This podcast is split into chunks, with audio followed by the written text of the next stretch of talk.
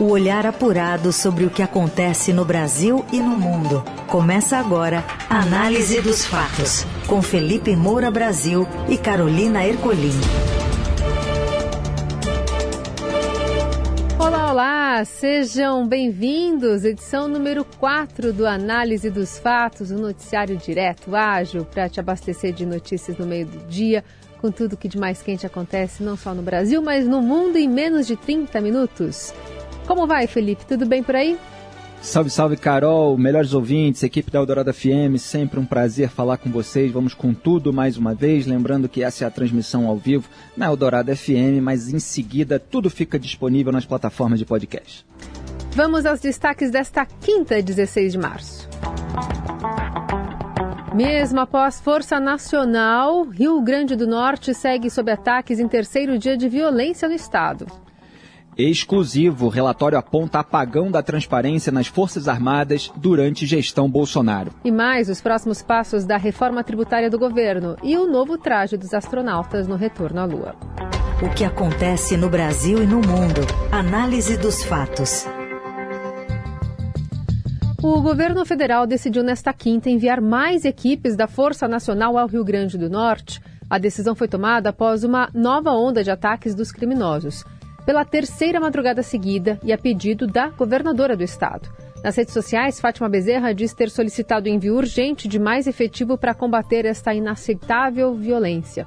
De acordo com autoridades, os atos foram ordenados por criminosos descontentes com o não atendimento de demandas de presidiários. Entre elas, instalação de TVs em celas e visitas íntimas, também há queixas de maus tratos e oferta de comida estragada. Os criminosos atacaram prédios públicos e atiraram fogo em ônibus. Por causa do clima de insegurança, cidades suspenderam o serviço de transporte público e cancelaram aulas.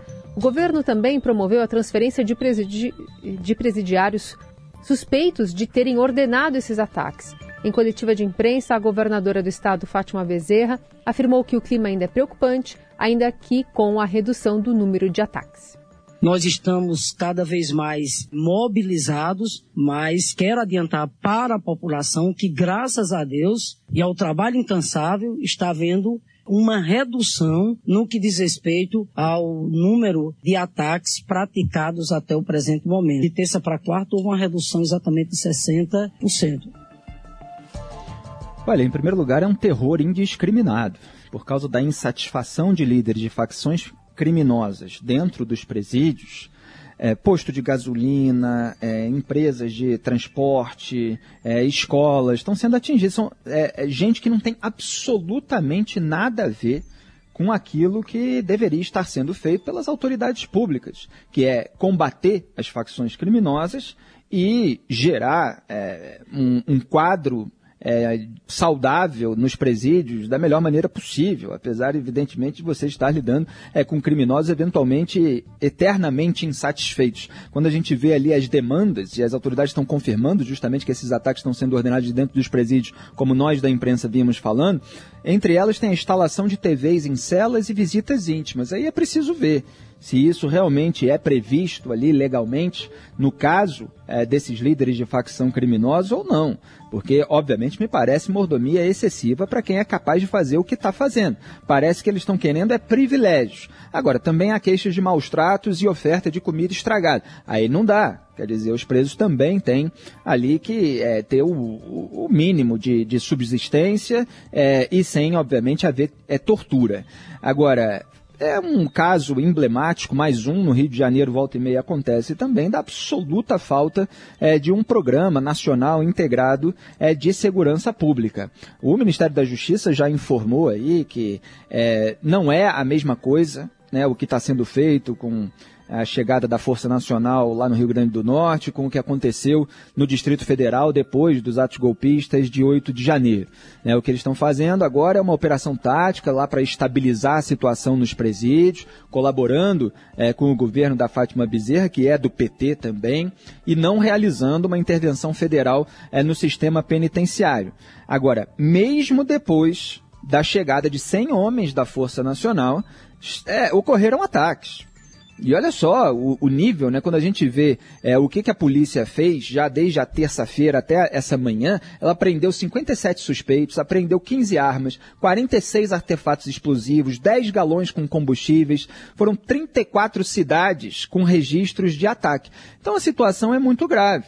Acontece que no debate público só se fala de outra coisa. Né? É, no Rio de Janeiro, por exemplo, a esquerda abandonou essa pauta da segurança pública e acabou perdendo espaço político.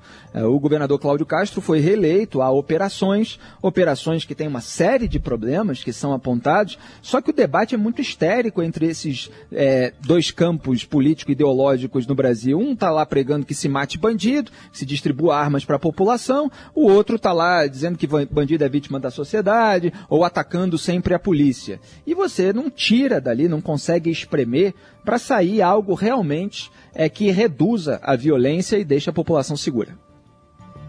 Análise dos fatos. As ações do Banco Credit Suisse subiram 40% nesta quinta-feira após o Banco Central da Suíça confirmar o apoio à instituição. O mercado também reagiu rápido ao anúncio do empréstimo de 54 bilhões de dólares, o equivalente a 285 bilhões de reais, do órgão financeiro. As ações do Credit Suisse tombaram mais de 25% na quarta, com a notícia de que o seu maior investidor, o Banco Nacional Saudita, não aceitou realizar um novo aporte financeiro para ajudar a companhia. O movimento vem depois de dois bancos norte-americanos terem a falência decretada em um intervalo de três dias, aumentando as incertezas sobre a saúde do sistema bancário global. Na Eldorado, análise dos fatos. Em entrevista exclusiva ao Estadão, o secretário extraordinário para a reforma tributária do Ministério da Fazenda, Bernard Api, afirma que a proposta prevê um sistema contra sonegação e fraude. O chamado split payment possibilita que o IVA, que é o novo imposto sobre valor agregado a ser criado com a reforma para fundir tributos atuais, seja pago já no momento da compra, ou seja, pelo mecanismo, o banco separa, já na hora do pagamento, o imposto para os cofres dos governos e o valor destinado para quem forneceu o bem ou serviço. Adotado por vários países, o modelo IVA permite que cada etapa da cadeia produtiva pague o imposto referente ao valor que adicionou ao produto ou serviço, evitando uma tributação em cascata. Atualmente, cada uma dessas etapas da cadeia é tributada separadamente e os impostos vão se acumulando até o consumidor final. É, pois é, o Bernard Api, ele vinha é, pregando justamente essa necessidade de eliminar a cumulo, cumulatividade, né? aquela palavra é difícil de, de é, pronunciar, que são esses impostos pagos ao longo da cadeia de produção e que não são recuperados. Então isso acaba onerando os investimentos, as exportações, acaba prejudicando é, o crescimento da economia. E o, o, IVA, de fato, é excelente, é porque a gente hoje paga imposto é sobre imposto, né? Então, quando você compra um insumo para fazer alguma coisa, você paga o imposto sobre o preço dele, que embute um imposto que o produtor dele já pagou. Essa é a cumulatividade é, a Receita Federal acaba ganhando duas vezes, não faz sentido. Então, com o IVA, as empresas poderiam abater no recolhimento do, do imposto o valor pago anteriormente na cadeia produtiva. É, o API, é, ele também é, vinha dizendo que ia entregar a melhor reforma tecnicamente, mas é consciente de que ia, o que ia sair no final era a reforma possível politicamente. É, e, obviamente, se depreende daí é, que vai ter exceção para saúde, para educação, para a Zona Franca de Manaus, vai ser preciso compor com os, com os prefeitos, já houve aí uma rusga com o prefeito do Rio de Janeiro, Eduardo Paes, e nessa entrevista ao Estadão, ele registrou, sabemos que vão acabar entrando algumas excepcionalidades, né, que foi o que ele disse quando foi questionado ali sobre as resistências dos setores, como serviços e agronegócio, ele ofereceu ali é, uma saída, falou que se abre mais uma possibilidade também para devolução do imposto, não só para as famílias de baixa renda, mas para setores como a educação, é, dá exemplo ali é, de uma família de classe média que paga 600, 700 reais por mês é, de educação básica, se o imposto é 20%, Desses 700, então, são 140 por, é, reais por mês. Aí você devolve o imposto incidente na despesa com educação até 140 reais por mês, porque é uma família que faz um esforço enorme para ter o filho é, numa escola privada. É, então ele, ele realmente consegue explicar tecnicamente, citando exemplos de uma maneira bastante pragmática e mostra que quem vai decidir quais setores vão ter o tratamento diferenciado é o Congresso, que o papel do governo é participar da discussão e falar dos prós e contras de diferentes alternativas. É, então é, é ele está fazendo o papel técnico, mas sabe que vai vir muito puxadinho por aí. Análise dos fatos. Um relatório obtido com exclusividade pelo Estadão aponta um apagão da transparência nas Forças Armadas na gestão Bolsonaro. De Brasília, o Tássio Lohan explica mais. Esse relatório foi produzido durante a transição do atual governo, mas até então ele não havia sido divulgado. A gente entrou com um pedido via Lei de Acesso à Informação, obteve esse documento e agora a gente publica ele em primeira mão. Em síntese, é um relatório que faz uma análise da transparência do governo federal, sobretudo nos últimos quatro anos. Mas nos chamou a atenção justamente essa crítica contumaz à atuação das Forças Armadas ante a Lei de Acesso à Informação. Pedidos simples como informações sobre contratos, sobre licitações, sobre salário de servidores, tudo isso chegou a ser negado pelas Forças Armadas aí durante a última gestão.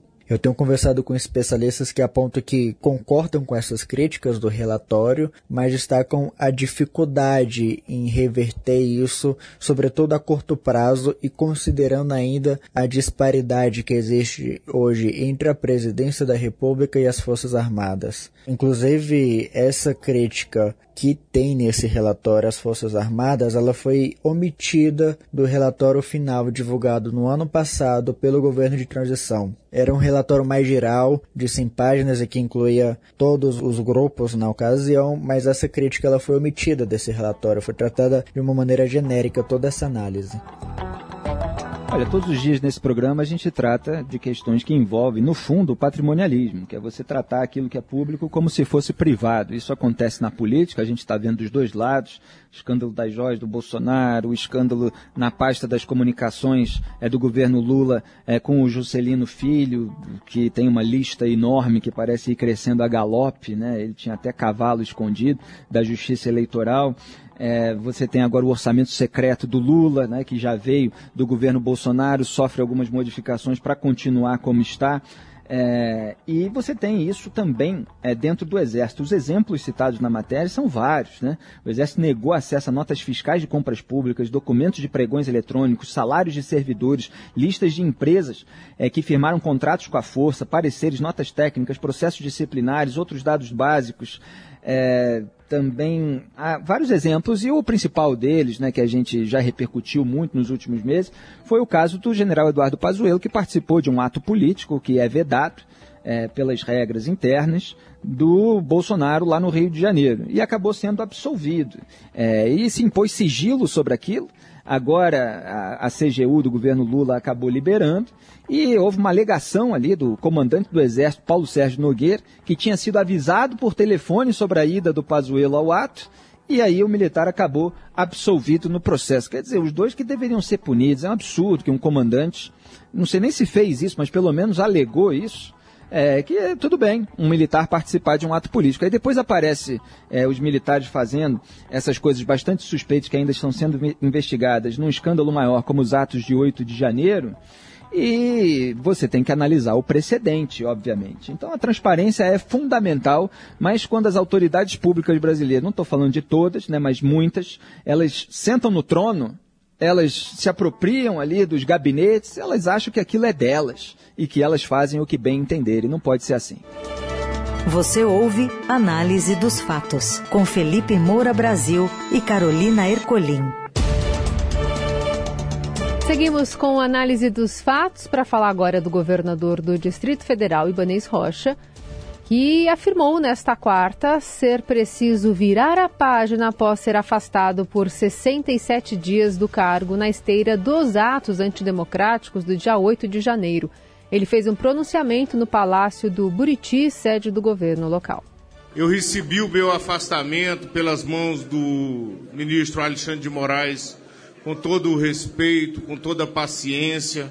Passei esse período todo com toda a resiliência, sabendo do carinho que a população do Distrito Federal tem por mim, mas eu sabia também da importância de tudo que aconteceu.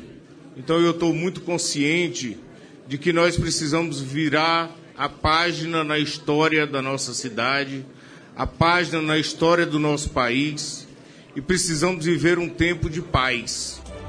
O ministro Alexandre de Moraes, do Supremo Tribunal Federal, autorizou ontem a volta de Banês ao governo do Distrito Federal. Ele estava afastado por ordem do próprio ministro, sob suspeita de leniência para conter a invasão na sede dos três poderes por manifestantes golpistas em janeiro. O despacho afirma que não há indícios de que Banês estaria buscando obstaculizar ou prejudicar os trabalhos investigativos ou mesmo destruindo evidências. O afastamento determinado pelo período de 90 dias venceria em 9 de abril. Olha, uma situação bastante contrastante é, com a do seu então secretário de Segurança Pública, Anderson Torres, né, que no depoimento é, que acabou de fazer ao Tribunal Superior Eleitoral, chamou aquela minuta do golpe encontrada na casa dele de texto folclórico, loucura, lixo, né? Está tentando se descolar de todos os elementos negativos que possam ser usados para sua eventual punição. O libanês é, conseguiu voltar para o cargo e chega a ser engraçado o discurso. Né? Não, recebi com muita paciência, entendo perfeitamente, excelência, é isso aí, é, não tenho responsabilidade, vamos em frente, vamos virar a página. Ele não quer, obviamente, mais qualquer tipo de problema com a justiça. Agora, o despacho está lá dizendo que é, não se encontrou indício de que ele estaria buscando obstaculizar. Isso diz respeito à esfera penal. É bom deixar claro, porque responsabilidade política e moral não tem como não ser apontada. Então, o ibanês ele poderia ter tido uma postura muito mais proativa para evitar aquilo que aconteceu no dia 8 é, de janeiro desse ano. Por quê? No dia 12 de dezembro já tinha rolado aquele incêndio em oito veículos, um deles um ônibus, em reação à prisão de um indígena que estava lá acampado é, na frente do quartel da turma bolsonarista, é, pregando intervenção. É, então já houve atos de vandalismo. É, no dia 24 de dezembro, houve a tentativa de explodir um caminhão-tanque nos arredores do aeroporto de Brasília. É, houve uma escalada, portanto, criminosa, como foi apontada pelo Moraes, é, e de modo que poderia haver ainda mais é, conflitos, mais é, invasões, momentos de tensão. O governador precisava ter, estar preparado. Essa alegação de que ah, não recebia devida inteligência, devida informação sobre a magnitude daquele movimento, um monte de pessoas se aproximando dos três poderes com aquela pauta demandavam atitudes. Agora, ele eventualmente vai pagar o preço desse desgaste, se pagar, né, nas urnas, etc., porque parece que não foi encontrado nada contra ele na esfera penal. Análise dos fatos.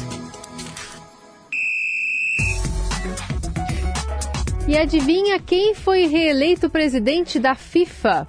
Fala, Morelli. Olá, amigos. Quero falar de uma situação que a gente vê cada vez com mais frequência no futebol mundial e brasileiro, que é os seus presidentes se perpetuando no posto de comando de entidades, de clubes, de federações e até da FIFA. Gianni Infantini foi reeleito por mais um mandato até 2027 no comando da FIFA, a entidade que controla tudo no futebol mundial. A gente está cansado de ver presidentes né, ou candidatos concorrendo sem resistência, sem adversários. was O próprio Infantino foi assim, não tinha nenhum candidato para concorrer com ele. Esses presidentes, esses cartolas, esses dirigentes, eles trabalham com o discurso de aglutinar todos, de oferecer tudo que pode para quem pode, de ter todas as suas filiadas nas mãos e aí eles vão comandando o futebol como bem querem. O próprio Infantino disse que a sua missão ainda não acabou, ele está abrindo fronteiras, expandindo o futebol mundial. A Copa do Mundo, a próxima, em 2026, por exemplo, vai ser realizada em três países: Canadá, Estados Unidos e México. E os países participantes, que eram 32, agora vão passar a ser 48. Então ele abre fronteiras nesse sentido, alegra e satisfaz todo mundo, e aí ele não tem resistência nenhuma. Hoje ele foi aplaudido na sua reeleição. É isso, gente. Falei, um abraço a todos, valeu. Pois é, o Infantino é um suíço italiano que sucedeu ali o Joseph Blatter e está lá no poder desde 2016. É muito tempo, já são sete anos. É, como aconteceu na CBF aqui, que o Ricardo Teixeira, cheio de escândalo nas costas, depois foi alvo é, de investigação, de operação, ficou muito tempo no poder. Quanto mais tempo no poder, maior a chance de escândalo. E a FIFA tem um histórico muito sujo, apontado inclusive pelo recente documentário FIFA Uncovered. Né? Tomara é que isso mude que não haja tantas suspeitas, por exemplo, sobre os processos processos para escolha é, do local da Copa do Mundo, como aconteceu no caso da Rússia, no caso do Catar, no caso até, lamentavelmente, do Brasil. Em entrevista exclusiva ao Estadão, a defesa do jogador Robinho afirma que atuará em pelo menos duas frentes. Irá questionar o pedido para cumprimento da pena no Brasil e buscará a revisão do processo na Itália, onde Robinho foi condenado em última instância. Sentenciado no país a nove anos de prisão pelo estupro coletivo de uma jovem em 2013, o atacante Robinho tenta evitar agora que o Superior Tribunal de Justiça homologue um pedido italiano para que ele cumpra a pena no Brasil. Na banca de advogados de Robinho estão profissionais com décadas de experiência em tribunais superiores, incluindo três primos do vice-presidente da República e ex-governador de São Paulo, Geraldo Alckmin. Em conversa com o repórter Márcio Douzan, o advogado e ex-ministro do Tribunal Superior Eleitoral, José Eduardo Alckmin, afirmou que ainda não teve acesso à íntegra do processo, mas disse já ter encontrado falhas. Também negou que Robinho estivesse se escondendo da justiça brasileira e que ele se considera injustiçado. Tem muito dinheiro, né? Quem tem muito dinheiro, é, no Brasil principalmente, tem advogados influentes, poderosos. Olha aí, três primos do vice-presidente da República, Geraldo Alckmin, para defender até o último recurso possível para apontar ali falhas processuais, que já parece que é isso que está acontecendo é porque parece que está muito difícil refutar as provas que levaram à condenação dele pela justiça italiana. Um estupro coletivo, ele mais cinco amigos contra é, uma, uma moça, né, num bar em que ela, em que ela comemorava ali o, o seu aniversário. Né, um episódio absolutamente asqueroso. Agora ele vai tentar usar de todo o poder econômico que tem e eventualmente é, político, em termos de influência, para tentar minimizar esses danos. Mas tem mais é que passar uma uma temporada na cadeia. O que acontece no Brasil e no mundo. Análise dos fatos. Fly me to the moon. Let me play among the stars. Os grandes macacões brancos usados por Neil Armstrong e seus colegas astronautas da Apollo meio século atrás são história. Mais flexível e resistente, o novo traje espacial anunciado pela NASA foi adaptado para a missão Artemis 3, que levará a primeira mulher a pisar na Lua em dezembro de 2025. Em 2019, uma caminhada espacial feminina chegou a ser cancelada por falta de trajes adequados. A exibição aconteceu no Johnson Space Center em Houston durante um evento organizado para mídia e estudantes pela Axion Space, que é a empresa contratada para construir as roupas. Apesar de mais recursos e capacidades, o traje não conseguiu excluir um elemento incontornável: as fraldas. é, os equipamentos estão evoluindo, né? Adorei a trilha sonora de fundo.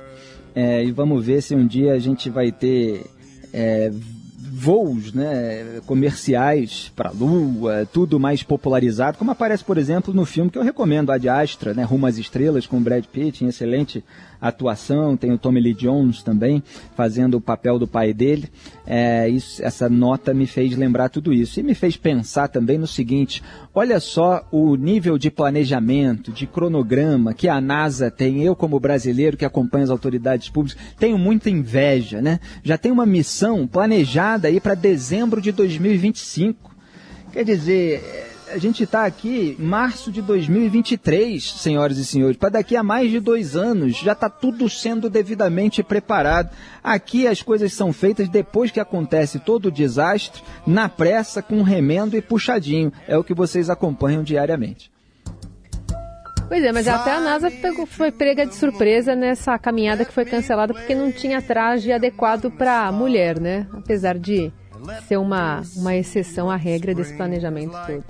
Exatamente, cara. Muito bem observado e as mulheres merecem toda a atenção aí. Tomara é, que haja essa evolução nesse sentido, que elas é, participem cada vez mais aí do estudo do espaço sideral.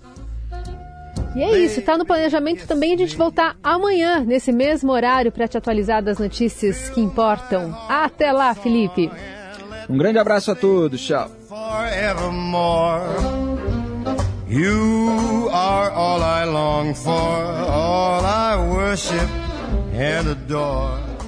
Você ouviu Análise dos Fatos. Se você perdeu esta edição ou quer ouvir de novo, acesse radioeldorado.com.br ou assine gratuitamente o podcast no iTunes, Google Podcast, Deezer ou Spotify.